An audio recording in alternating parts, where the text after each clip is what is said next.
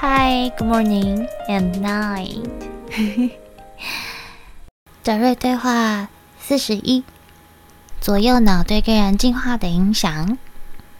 有人问：听说逻辑理性的左脑属于男性，感性开放的内在的爱是女性。很多灵性教材中说，我们需要平衡男性和女性的部分，这样才可以达到灵性的提升。达瑞，你们怎么看呢？达瑞说：“呃，这个左右脑的东西只与你们的物质层有关系，与你们的个人进化是完全无关的。它不会影响你们的思维模式和行为。”除非你陷入群体意识中，从群体意识的角度上思考，嗯，它才会影响你。当你能够成为一个个体的时候，这永远都不可能对你有影响。你可以找两个人来测试一下，一个习惯用右脑，一个习惯用左脑，他们的某些行为模式可能是一样的，这完全有可能发生呢。你说那些喜欢用左脑的女性和喜欢用右脑的男性该怎么办呢？还有那些重新调整过大脑，可以直接与几率和可能性的振动结构连接的人该怎么办呢？这些人可不对左右脑感兴趣，因为不用测试，他们都知道自己在做什么。嗯，也就是说。你不是你的身体，你也不是你的想法，你也不是你的念头，你甚至不是你的意识。其实，当你越来越了解自己的时候，你的身体就会调整它自己的频率，大脑的结构也会重新调整。这就是达瑞之前有说过的第三个大脑。而这个大脑不从群体意识里面获得讯息，它从几率和可能性。也就是你的真正的呃心灵真我所在的地方。换个说法，就是你为自己创造的人生剧本，而你那个第三个大脑会直接从这个地方去抓取概念，而这个概念并不是想法或念头，也不在于群体运势中运作。嗯，如果你不知道自己在做什么，谁能告诉你你在做什么呢？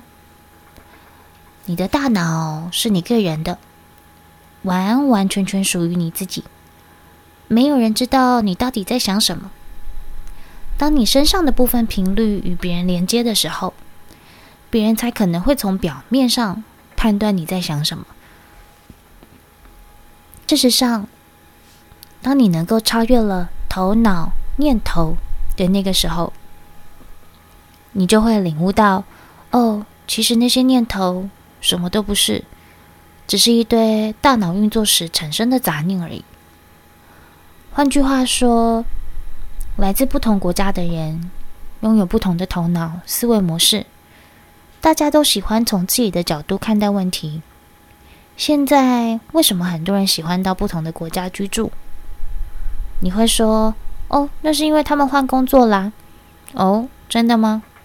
谁创造了这个实相？是谁要换工作的？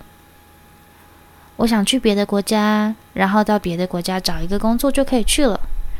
你为你自己设置剧本，设置舞台，在物质生活中你太习惯了，以至于完全没有觉知到自己到底在做什么，而且你还不喜欢自己为自己设置的剧本。现在，如果你能够出去演这一场戏，站在台上。接受人们的欢呼，你将会为自己感到非常的自豪。每一天，你都在物质层为自己设置剧本，而你却不赞美你自己。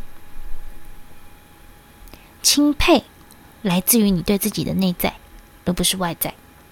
没有人知道你想要演什么戏，没有人知道你到底在想什么。如果你不喜欢你的物质生活，不喜欢你为你自己创造的舞台，那么。你就不会真正的理解这场游戏的剧本。你们从古代就流传下来的教学说，你需要做某种具体的事情，才能够达到高灵性。这样的教条说法只是一种行为模式。为什么他们要这样说？因为你们从来就不为自己负责任，总想着让别人来教你。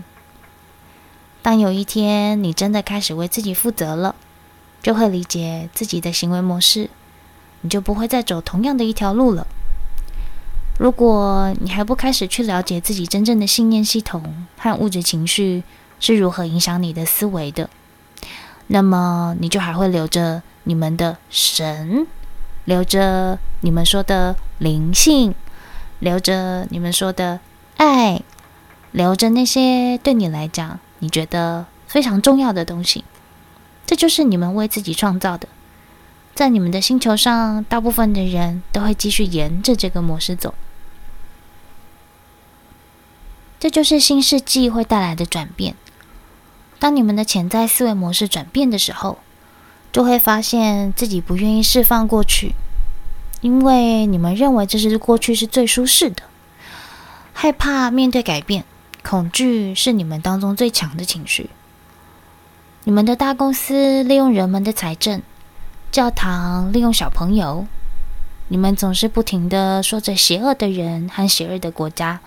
讨论着战争，你们讨论的都是昨天的经历，你们一遍又一遍的做着同样的事情，你们的大脑对这些重复的事情非常习惯，而这些事情被摆在你们的面前，就是为了让你们从中观察，然后学会改变。